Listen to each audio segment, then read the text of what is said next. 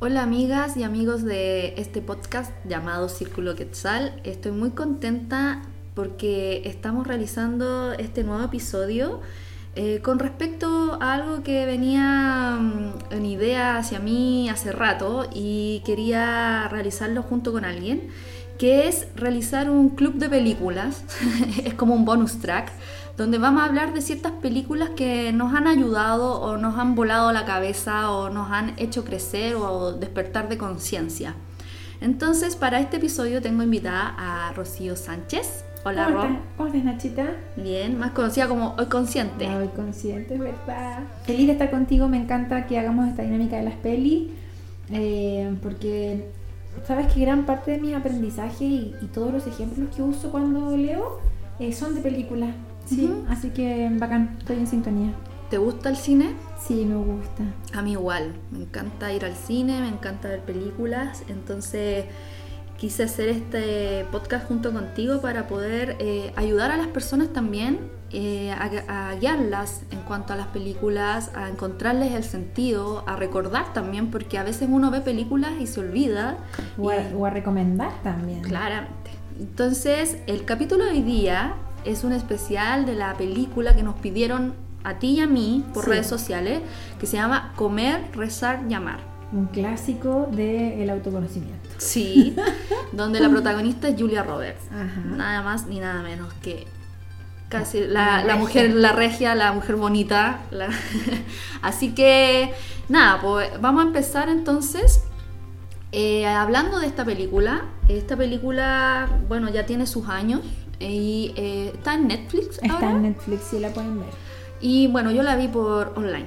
Así que, pero la pueden encontrar Sí, y es de fácil accesibilidad, incluso a veces la dan por el cable. Y esta película, a mí que la vi hace años, me marcó igual harto. Yo recuerdo que la primera vez que vi esta película eh, fue después de mi divorcio, eh, después de que decidí separarme y estaba sola en mi casa en posición fetal, tratando, de entender lo que pasaba. Eh, me di una vuelta por Netflix y vi muchas películas eh, asociadas a y, y románticas también. Y esta me hizo sentido, fue como, wow, entiendo todo, fue como, es lo que me está pasando, es lo que estoy viviendo. Me hizo tanto sentido, eh, tantos conceptos que, claro, hoy día ya tienen nombre, ya tienen forma, pero que en ese momento era como, esto se parece a mí, solo se parece a mí, hoy día entiendo eh, por qué se parecía. Yo soy la protagonista. O sea, yo estoy en la película, tráiganme a Felipe. ¿Cachai? Y, y me sirvió, fue como, fue como, wow, eso pasa. Y de verdad pasa así, pasa como lo muestra la película. El proceso que ella vive en el Sí, fondo.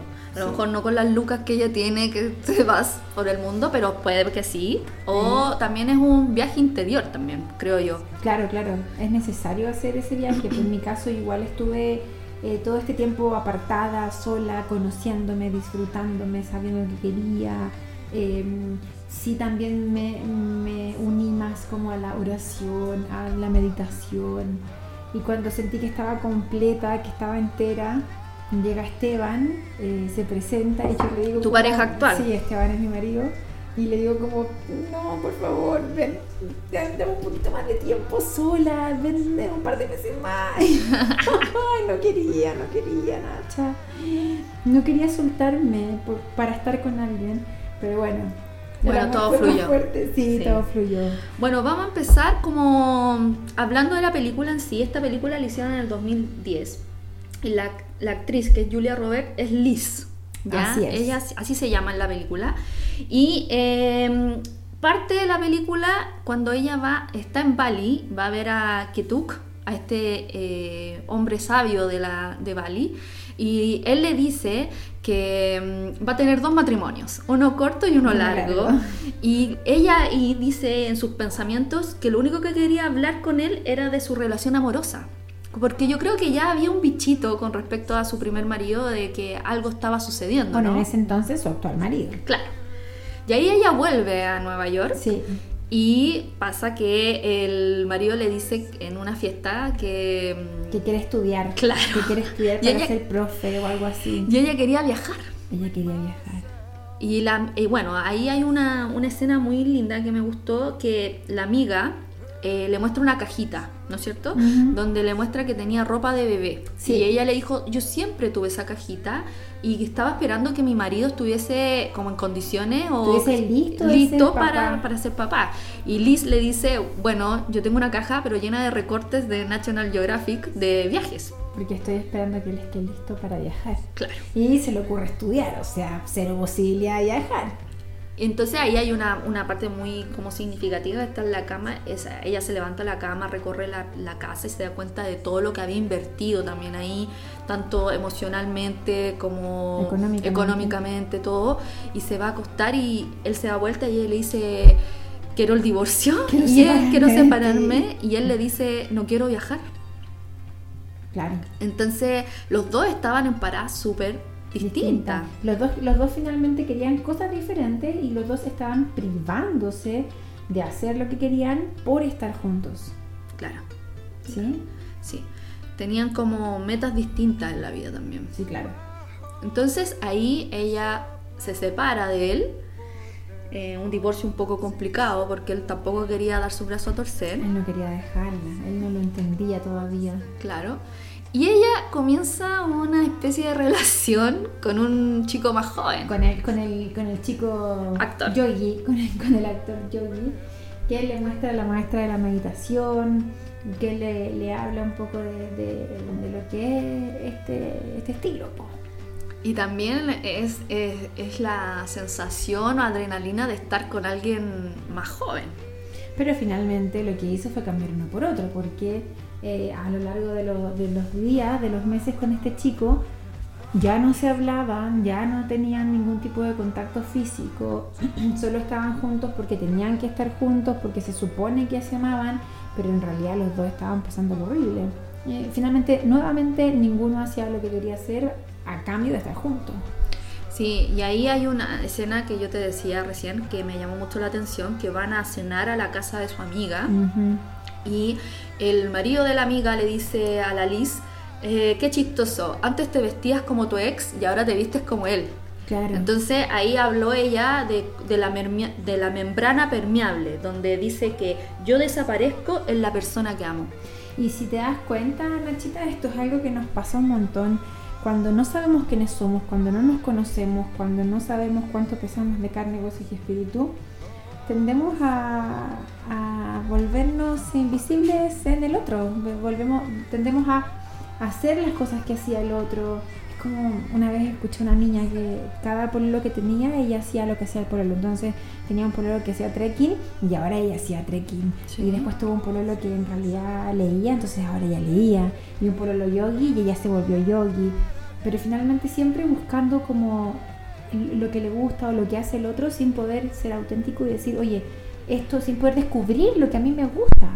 Puede, puede que dentro de esta de esto de descubrirse las relaciones sí son un espejo y te ayudan a encontrarte mucho y que hay gente que sí le facilita la vida un poco el ah mira él hacía esto yo me atrevo y lo hago pero también es como eh, lo que tú dices cada relación vas a hacer lo mismo que el otro, te vas a vestir igual que él, vas a hacer las mismas cosas, los mismos chistes.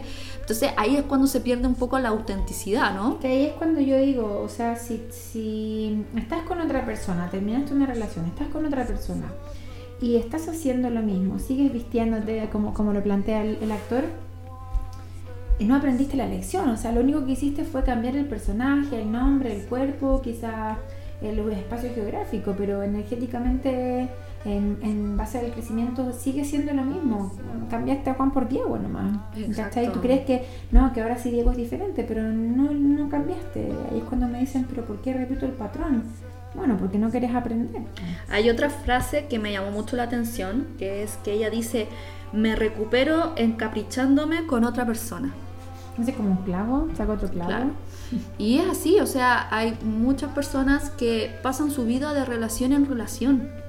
Y hay poco espacio para el autoconocimiento, para saber cómo se siente estar solo o darse el espacio de, de, de vivir tu vida. darse el espacio de conocerse. Eh, yo creo que a veces la vida sí te pone un clavo que sirve. Por ejemplo, yo me he dado cuenta cuando la ruptura es muy fuerte o cuando de verdad el universo cree que tú no vas a poder salir de ahí, te pone un paracetamol. Yo, yo lo llamo el paracetamol. Sí, Porque que sirven, igual. Sirven, sirven para, eh, para poder hacer más, más llevadero el dolor más fuerte, la- como esta primera etapa de separación. Eh, pero el paracetamol tiene su función. Él va, te ayuda en lo que tú necesitas, entonces hace que este periodo de separación, este como estos los primeros meses desde que terminaste una relación, sea mucho más fácil porque está ahí metida en otro rollo, porque está ahí pensando en otro tipo y está ahí entretenida en eso, entonces claramente te alivia el sufrimiento. Eh, creo que los paracetamoles están dados a las mujeres o a los hombres que mm, en realidad lo necesitan. Sí, Eh, pero no es, no es no es la idea, como tú dices, pasársela de relación en relación sin tener un espacio que no tiene que ver con el tiempo. Ojo, pueden ser tres días o pueden ser seis años. Eh, darse un espacio de, de me da culpa, ¿no? ¿Qué hice? ¿Por qué? ¿Qué estuvo mal? ¿Qué aprendí? ¿Qué me enseñó? Ok, ¿cómo sigo? ¿Es mi maestro? Sí, perfecto, sigo. ¿Cachai? claro, el como qué me enseñó esta relación, qué no vi de mí. ¿Qué me quería mostrar de mí? Sí. Bueno, y ahí partimos ya a la parte que se llama comer. Nos vamos a comer. Nos vamos a Italia. Y aquí eh, me gusta esta parte, creo que es una de mis favoritas igual, porque Liz eh, se permite como, como estar sola, conocer gente, conocerse, conocer amigos, comer. que- Tomar vino. Sí, es como el gusto, el placer, el dolce farniente, que es como la dulzura de no hacer nada. Y eso es muy gratificante porque te permite el ocio, te permite también ese encuentro. ¿Cuándo fue la última vez que te permitiste no hacer nada, Nachita? Ay, yo creo que este fin de semana. Ya. Permitirse. Sí, Eh, La gente siente que eh, no hacer nada es incorrecto. Claro. Muchas veces eh, leo personas que me dicen es que no avanzo, es que no pasa nada. Y yo digo, pero está perfecto. No hacer nada también es hacer.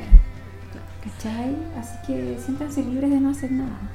Sí, es como también el, el- el placer, darte ese placer.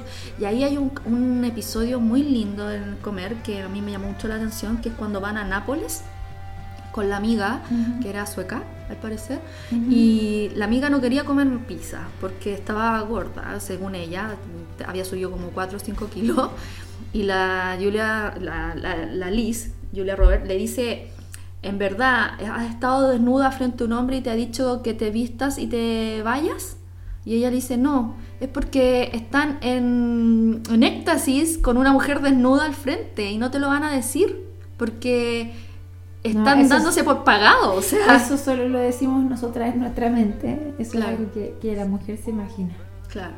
Y es como, como pensar siempre que, que tu cuerpo, eh, no sé, no te das el gusto porque, Porque tu siempre tienes no es un- atractivo Claro. finalmente. ¿no? porque sientes que eso es lo que atrae al otro, en vez de que atraer tu, tu personalidad, tu, forma de ver la vida, tus valores.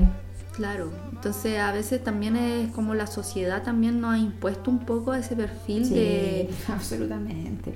de que tienes que verte de esa manera para ser atractiva hacia el otro. Tienes que ser mina, Claro. obvio, es una exigencia. Claro, es como va a perder la oportunidad si no. Pero al final eh, lo que importa, aunque suene cliché, importa mucho tu, tu perso, como le digo yo, como tu personalidad, eh, cómo te paras ante la vida, qué es lo que hablas también. Eso también llama mucho la atención al otro. Sin duda llama la atención y hace, por ejemplo, yo me acuerdo que cuando conocí a Esteban, a mí lo que más me gustó de él, Esteban, fue eh, su seguridad. Fue lo que más me gustó, lo encontré tan atractivo porque era tan seguro, tenía una personalidad tan extraña para mí, tan nueva yo que venía de la inseguridad absoluta, de, de recién estaba aprendiendo a amarme. Y cuando lo vi dije, "Ay, es como exótico y es seguro y, no tiene miedo de demostrar sus sentimientos y, y fue como, "Ah, eso me gusta. Yo creo que ni siquiera le miré la cara. no sé si lo recuerdo. Pero a mí me gustó eso, eso que él transmitía, eso que él era en su esencia. Sin duda, eso me enamoró. Es la esencia misma, ¿no? Y ahí también, en la parte de, bueno, aparte que muestra partes muy lindas de Italia y te muestra cómo, cómo disfrutan de la comida, del vino, del compartir la mesa conjunto a tus amigos. ¿Cómo, ¿Cómo, Liz aprende a ser amigos sin ver siempre un potencial pololo? Un potencial, una potencial pareja. Claro, porque ahí, e, esa es la que tú decías, que cuando hay una parte donde la va a dejar el instructor, el que le estaba enseñando, claro. y ella lo mira así como pensando, sí, podría ser o no. Como, claro, como que si se da vuelta igual podría resultar, pero él no se da vuelta. Claro. Y ahí quizás ella piensa y dice como, chuta, entonces no es. y, y se desprende de esta idea de que cualquier hombre guapo que te invita a comer tiene que ser eh, un futuro, una futura pareja. Exacto. Y hay otra parte que me gusta mucho de comer, que es cuando van a las ruinas de Augusto. Y mm, ahí ella dice, eh, las ruinas son el presente, el camino a la transformación. Y ella es cuando llama a este ex joven y, o sea, le manda un mail eh, y como explicándole lo que ella, con la conexión que tuvo con las ruinas, que a pesar del tiempo están ahí, pero que te enseñan del dolor, ¿no? Claro. Y que hay todo como un...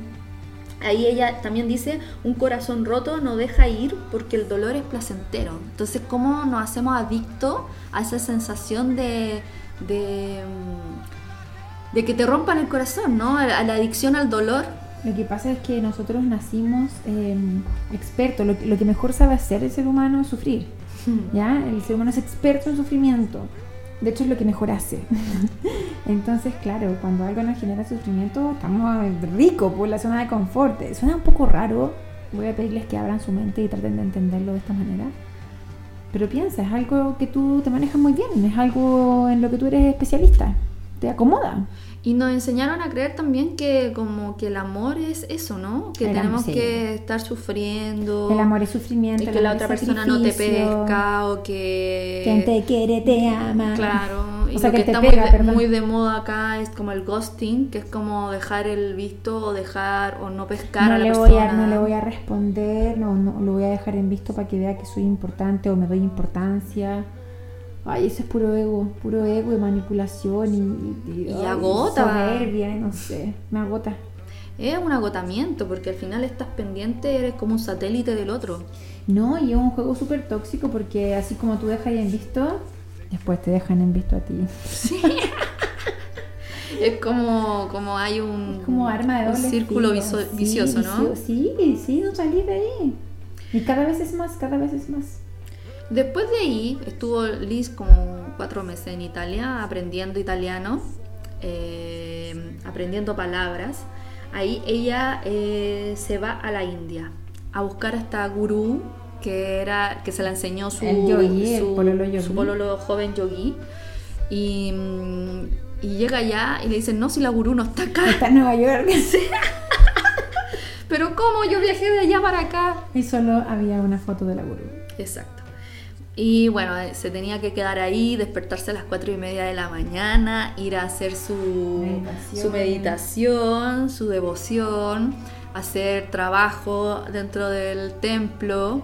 Y bueno, ahí em, conoce a, este, a un hombre que se transforma en su amigo después del tiempo, pero al principio le caía pésimo. Horrible. Porque él le hacía ver todo el rato que lo estaba haciendo mal. Como, más que mal, era como... Era pesado. Medita hace tu tarea y ella como mal.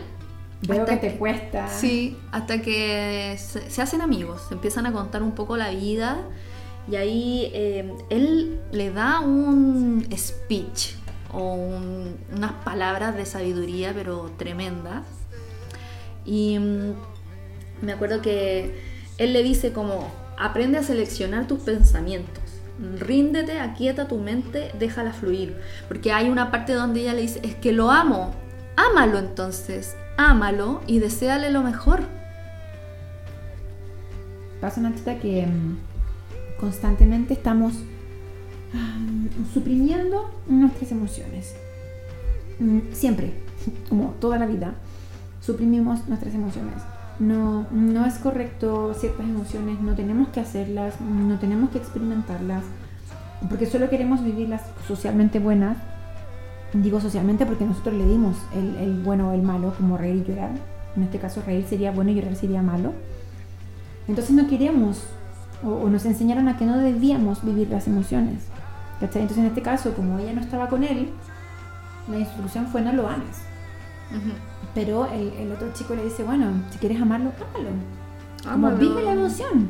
Solo vive lo que estás sintiendo, porque mientras más lo reprimimos, es como que te manda un WhatsApp, después te manda un mensaje de direct, después te manda un mail, Claro. te toca el timbre, manda una carta. Cada vez que no queremos atender a su llamado, más nos busca. Entonces vívelo, vives. Tienes que saber, ok, sí, lo amo, sí, lo amo. Estoy sintiendo este amor, sí, perfecto. Pero por medio de ese amor también puedo despedirme de él, como, como lo hace en la escena un poquito más adelante. Claro, ahí él, eh, su amigo le cuenta eh, la historia que, bueno, venían del matrimonio, no me quiero adelantar tanto. eh, ella se hace de una amiga más chica Ujú. que la casan. La casa, sí. Que ahí te muestran un poco la dureza de eso, que ahí en la India ciertas castas no tienen opción, o sea, te casáis, te casáis. Y eh, ella recuerda, eh, ahí se va con el amigo a, como a, a un- a una azotea y él le dice y le cuenta la historia de que por sus excesos, por la, como tú me decías recién, la desconexión consigo mismo, Sí, el- la- la- las ganas de estar desconectado de ti. eh, casi mata a su hijo Mm. de 8 años. Entonces él sentía mucha culpa. Y eso también tenía que sanar. Entonces él le dice a ella que no sé, como que, que sane No, esa culpa. No, y le dicen, no te pares de aquí hasta que no te perdones. Como Es tarea para la casa. Y ahí ella recuerda la- El baile el baile del matrimonio con su primer marido, de que ella había, bueno, había organizado todo. Sola, ojo. Eso, eso no, no hay que hacer, chicas. Bueno, yo, yo organicé mi matrimonio todo sola. El primero. Todo, eh, sí, sí, todo, todo. O sea, hice hasta el cotillón, todo, de verdad, la invitación, todo. todo lo hice yo. Claro, porque quizás yo me casé sola. Claro, en tu Eso es control, en tu tema. Y el marido ahí en ese capítulo eh, cambia la canción de boda y baila otra cosa nada que ver a lo Pero- que ella tenía planeado. Pero eh, no, no solo lo cambia, sino que él se luce. Claro, Él es la estrella, él se luce y es como ella lo único que quería era brillar con su canción de novia, pero él como nuevamente impone lo que yo quiero y en este momento único y feliz, eh, como que te lo arruino y yo me luzco y me hago el chistoso frente a los invitados. es que en el fondo los dos se, se imponían cosas porque ella hizo todo el matrimonio, o sea, ella lo organizó todo. Eso no hay, para mí imponer. Igual, pero también a lo mejor se debía, bueno, uno no sabe, no se cuenta en la película, pero muchas veces tenéis parejas en que tampoco se hacen cargo, ¿cachai? No, no, No no, quieren. quieren participar. Y como tú decís, me casé sola. Me casé sola, pues, sí, es verdad. Y ahí ella recuerda esa escena y se da la oportunidad de como visualizar que está bailando la la canción. canción que correspondía. Claro. Y ahí ella le dice que lo ama, pero que lo que nada, que, que se dejen libre. Claro. Y mm, ahí ella como... Hay, hay una frase también que le dice su amigo así como... Deja que, el en el deja que tu mente esté en vacío para que entre Dios. Y eso ahí te enfoca todo lo que es de esta sección de la película que es rezar. En el fondo conecta con ese yo soy, con tu, con tu identidad, con tu esencia, con el Dios que habita en ti, ¿o no? Sí, ayer, eh, ayer eh, bueno, estoy más lejos, atendí a una niña y ella me decía, me he hecho tantas terapias, he hecho tantas, tantas cosas, he ido a tantas partes y todavía me siento perdida. Y yo le dije, lo que pasa, cariño, es que ha llegado el momento en el cual nadie tiene respuestas, en el cual las únicas respuestas que necesitas están dentro de ti. Entonces te están invitando a que conectes contigo, porque nada externo te va a dar el próximo paso. Exacto. Entonces da lo mismo a cuántas o 400 terapias se te ocurra ir, no vas a encontrar respuesta porque llegó el momento de seguir tu guía interior, de seguir como tu, tu Dios conecta contigo, como dices tú. Con el rezar, ¿no? Como, como dedicar tu meditación a- hacia eso, hacia ti, hacia las personas que tú amas, porque ella también en un momento le dice a esa amiga que se está casando, le dice como yo te dediqué, dediqué mi meditación a ti. Y te vi feliz. Sí. Eso de como buenos pensamientos. Como le dedicó una visualización, eh, no quiero decir positiva, pero sí una visualización como desde el corazón, de desean- deseándole lo mejor. Y la importancia que tiene dedicarte mi momento conmigo misma a ti. Claro. Como wow, como Y peso. fue como muy importante para esa chica. Sí. Y ahí ella ya se vuelve experta dentro del templo, o sea, ya se peinaba, atendía a gente, todos los nuevos llegaban y hablaban con ella y, mm, y se va como contenta, como con un también con un training, como se levantaba en la mañana, meditaba, comía sano. Ahí hay una parte muy linda también. Hay-. Ah, eh, que antes que terminara la, la parte de rezar, que antes le habían dicho que andaba un elefante perdido por, por, la por ahí, por el sector, y se encuentra con él. Y el elefante es un símbolo súper poderoso porque el elefante anda en manada, el elefante es duro por fuera, se ve como grande, potente, Pero pero, es blando. pero es blandito por dentro, eh, cuida a sus cachorros, cuida su entorno. El elefante sabiduría. Claro, entonces eh, tenía todo un significado eso, muy, muy lindo. No, Y- y el encuentro es bonito de ellos dos. sí, porque es fortuito.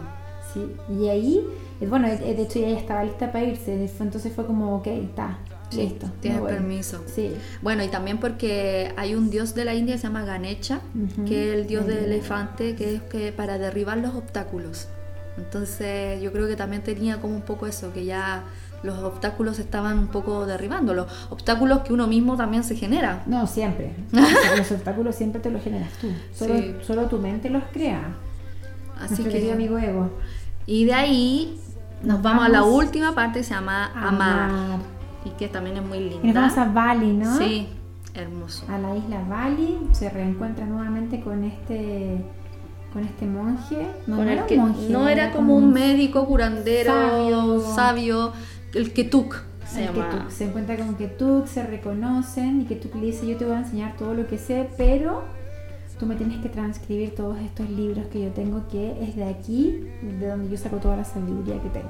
Todo lo que soy Los conocimientos de antaño, todo. está aquí en estos libros.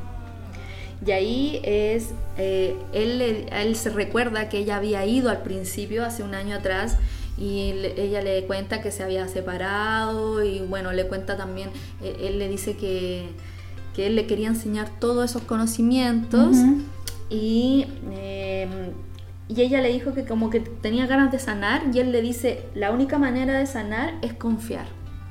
Eso es tan cierto. Es como, ok, terminaste una relación y tenéis miedo a entrar a otra relación y lo entiendo, pero es confiando. Es confiando en que, bueno, si no sale bien, eh, tengo aprendizaje, confiando en que el universo está para ti, confiando en que te van a dar todo lo que necesitas, más no lo que quieres, ojo, el capricho. Confiar es una palabra clave, confiar en que hay algo más, hay algo más que va a querer tu bienestar.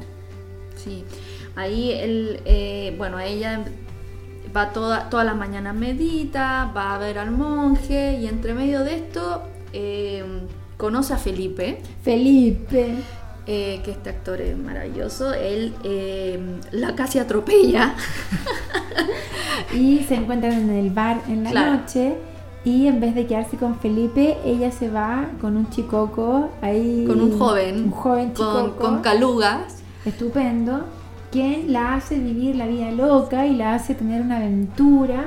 Y ella se detiene con toda esta sabiduría, con todo este conocimiento adquirido y le dice, yo ya estuve contigo hace 13 años por el marido, estuve hace 6 meses contigo o algo así por el, el chico yogi y yo no voy a volver a estar contigo. Te lo agradezco, pero... le no dice, mi eres, lugar". eres guapo como... Eres guapo, tal como querís, pero de verdad yo ya estaba contigo muchas veces y hoy quiero algo diferente. claro, Y ahí esa escena a mí me recuerda mucho el capricho. Es como, ok, sí, de capricho tú puedes irte con el joven a Sí. vivir la aventura, pero no- ella entendió que no se trata de lo que quería, sino de lo que necesitaba. Y a lo mejor sí quería y le daban ganas, pero en realidad ella sabía que no necesitaba eso, que necesitaba otra cosa. Y ahí se va con Felipe. Felipe la va a dejar y ella estaba toda encañada, pobrecita. Sí. Y eh, al otro día él la va a ver y le lleva un juguito Sí, para que se refresque. Para que se Y reponga. después la lleva a dar una vuelta por un como por un mercado a que probara cosas y después la invita a cenar. Pero eh, lo bonito de esto es que como que se hacen como medio amigos, no tienen, no tienen relaciones. No se dan besos. No. De hecho, pasan mucho tiempo juntos, leyendo, comiendo, eh, cada uno por su parte, tomando cafecito. Y un día él pone un bossa nova y le dice, yo creo que ya estamos listos. Sí. Y se la lleva a la habitación. Es que se quedaron solos porque había ido el hijo de él, entonces... Y él era un hombre, me llamó la atención, era un hombre muy sensible. O sea, más que sensible, era un hombre muy conectado con sus emociones. Sí. Veía a su hijo y lo quería abrazar y darle besos. Cariñoso. Y era muy cariñoso, le decía a su hijo cariño. Y era, el hijo se iba y él lloraba como de verdad muy conectado. Que Con eso es, es como sí. es raro ver dentro de todo. Pero creo que hoy en día hay- ya hay más hombres más conectados, ¿no? Bueno, piensa que también eh, eh, era el tipo de hombre que necesitaba Lisa en ese momento. Claro. Porque si lo comparas con su primer marido, claramente eh, el otro cero conexión con lo emocional, ¿cachai? Claro. Entonces, como, como también cuando uno va cambiando, tu entorno va cambiando. Sí. Como cuando tú vas transformándote en, en este crecimiento, la vida te va poniendo a las personas que van vibrando de acuerdo a tu sintonía, Sí. para que todo sea más cómodo. Porque ella también estaba más abierta a sus emociones. Absolutamente, ya no las negaba, había aprendido Claro. el elefante. Y ahí él eh, van y bueno, tienen esta noche amorosa y ella le dice en una, es que no he ido hace dos semanas donde que tú, eh, bueno, pa- estaban parecido como eh, muchas relaciones y todo, muchas relaciones sexuales y le da una infección urinaria.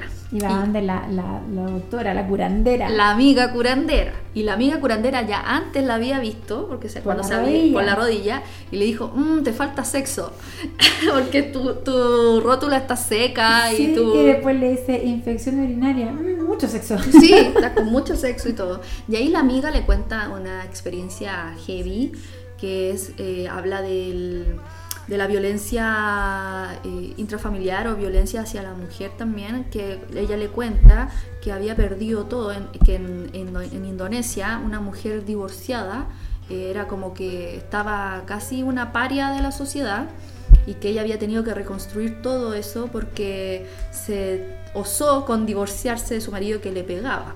Claro, y ahí Liz escribe una carta a todos sus amigos para juntar fondos y eh, comprarle una casa a la curandera. Que eso es sororidad, pero así con todas sus, sus letras. Liz y- dice que el mejor regalo de cumpleaños que podría recibir era como ayudar a la familia. ayudar a esa amiga y fue un acto como de amor Sí. que ahí también por algo también se llama amar ese porque no es tan solo el amor de pareja que ella encuentra sino el amor Amar, amar, amar. al otro y mm, bueno la- ahí también el que tú en un instante le dice tienes miedo a que vuelvan a herirte tener el corazón roto significa que generaste algo importante Mm. y esas palabras para mí también resonaron mucho. O sea, eh, valora el amor que diste. Claro. Es como, eh, honralo, honra esa entrega. Porque si estáis siempre sintiéndote mal, culpable, el otro me hizo, yo le hice, eh, al final es un loop que, del cual no sale. No Entonces, sale. honra eh, todo ese amor que diste. Y, y- y- y siéntete como preparada de Es como, volver a las- darlo. es como las medallas que tú hablas. Claro. Como ponte la medalla de que amaste. Y de que fue bacán y que diste todo y que estuvo perfecto y que aprendiste. Y, Y si no resultó bien no, también. y sentirte orgullosa con eso y no por eso te vas a privar de seguir amando, que es lo que hace ella. O sea, no, no ella dice, es que me costó tanto recuperarme. Sí, ahí es cuando el Felipe la lleva A a la a playa y que quiere que se vayan a una isla por varios días. Y ella como que le entra el pánico porque llevaba varios días sin meditar o sin hacer la rutina que ella había escogido. Y ella ahí, tú, eh, lo, como tú dices, como que entra en ese pánico porque él quería pasar días con ella. Y ella quería, ella, ella no quería entregarse porque sentía que se perdía. Claro. Y va donde que tú de nuevo. Pero ahí ella dice, no necesito amarte para demostrar que me amo a mí misma. Claro. Y él queda como plop, En como, como... Le dice, vas a, vas a escapar, vas a huir. Claro, Y sí, efectivamente se escapa. sí, pues ella se va, eh, bueno, se supone que se está preparando para ir de ahí de Indonesia. En dos horas se iba Claro. a Nueva York y va a ver a que tú y que tú le tira las mechas. Sí. Le dice...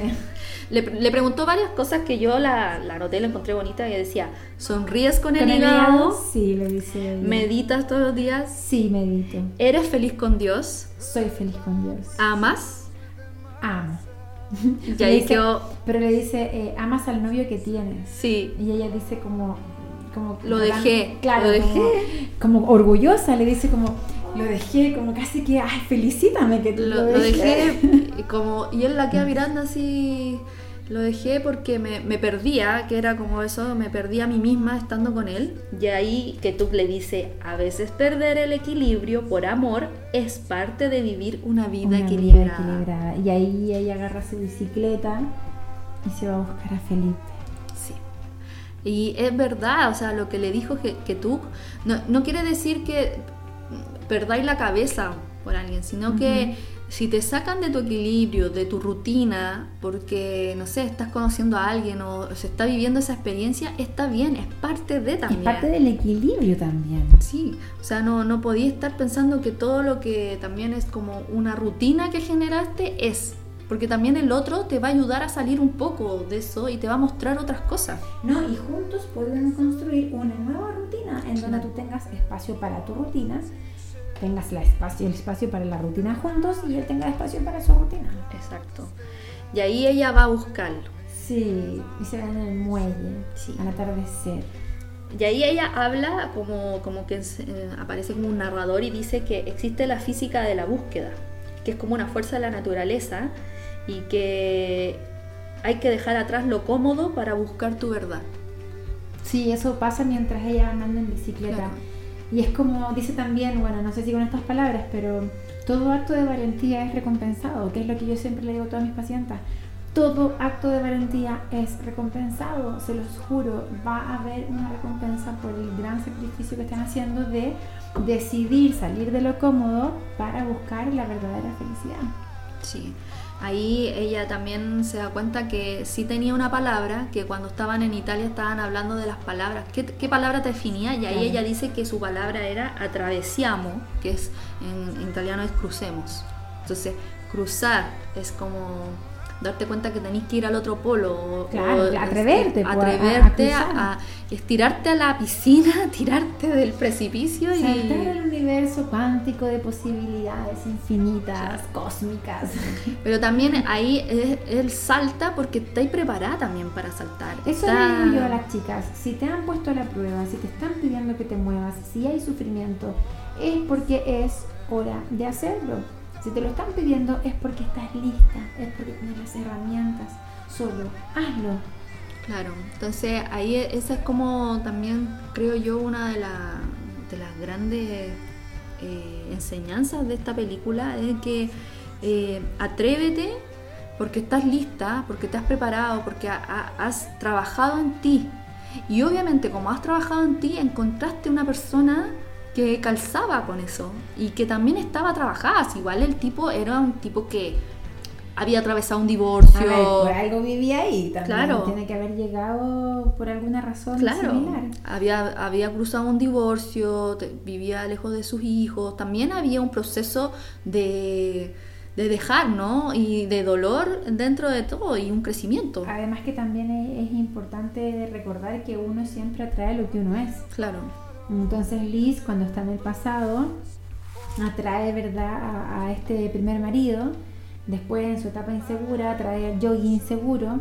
Y después, con Felipe, cuando ya está lista, atrae a alguien que está listo. claro, Es como que se, se atraen. Vibracionalmente siempre te vas a rodear de gente que está en tu sintonía. sí, es verdad Y eso. eso te ayuda a conocerte. Ve quién te rodea y vas a saber quién eres. Ve qué pasa en la gente que tú conoces. Por ejemplo, si hay mucho cagüín, si hay peleas, si hay agresividad, si hay amor. Y eso está hablando de ti. Claro. Eso está hablando de ti. Eh, para mí igual la película en cada sección deja como, como su enseñanza. Sí, me encanta. Eh, creo que es una película que está bien realizada, que eh, Liz, que es Julia Roberts, igual encarna súper bien como el personaje. Creo que la vemos sufrir, la vemos llorar, la vemos estar bien. y es, lo- es como nos vemos a nosotras cuando nos vemos enfrentadas a ese proceso. Sí, igual, eh, y me gustó mucho cada parte, cómo, cómo la sabían llevar. Obviamente que también pienso que ese viaje que ella hizo por un año lo, lo hacemos también nosotras en nuestro interior. O sea, cuando nos encontramos con gente, cuando leemos algo que nos voló la cabeza, cuando vemos este tipo de película, cuando hay un acercamiento con gente distinta que está en tu sintonía. Es parte del viaje. Es parte de tu viaje interior o, el viaje del guerrero. Entonces, igual la invitación a todas a que la vean, a que, la vean, a que saquen sus propias conclusiones también. A que la disfruten, a que se sientan identificadas, a que hagan el autoanálisis y verse en Liz y, tratar de, sacar como respuesta. A mí me sirvió mucho. Yo también me vi en todos los personajes. Yo porque, me porque la amiga, eh, la pareja con la amiga, el pololo ese medio, el, que, el, el joven, ¿quién no ha sido todos ellos? en el fondo. Sí, sí, sí. Personifica muy bien lo que nos pasa. Así que personifica, o sea, nos, nos visualiza la vida misma en sí, ¿no? Sí. Entonces, bueno, esto, este fue el bonus track del club de películas. del club de películas de nosotras. Sí, así que mm, ojalá les haya gustado. Eh, bueno, Rod. Y decirles, chiquillas, a todas, a todos, que vamos a estar constantemente preguntando qué película, de qué película te gustaría que hablásemos, de qué película te gustaría que hiciéramos un podcast. Así que atento a las publicaciones también, porque vamos a abrir espacios para que ustedes puedan entregar sus respuestas.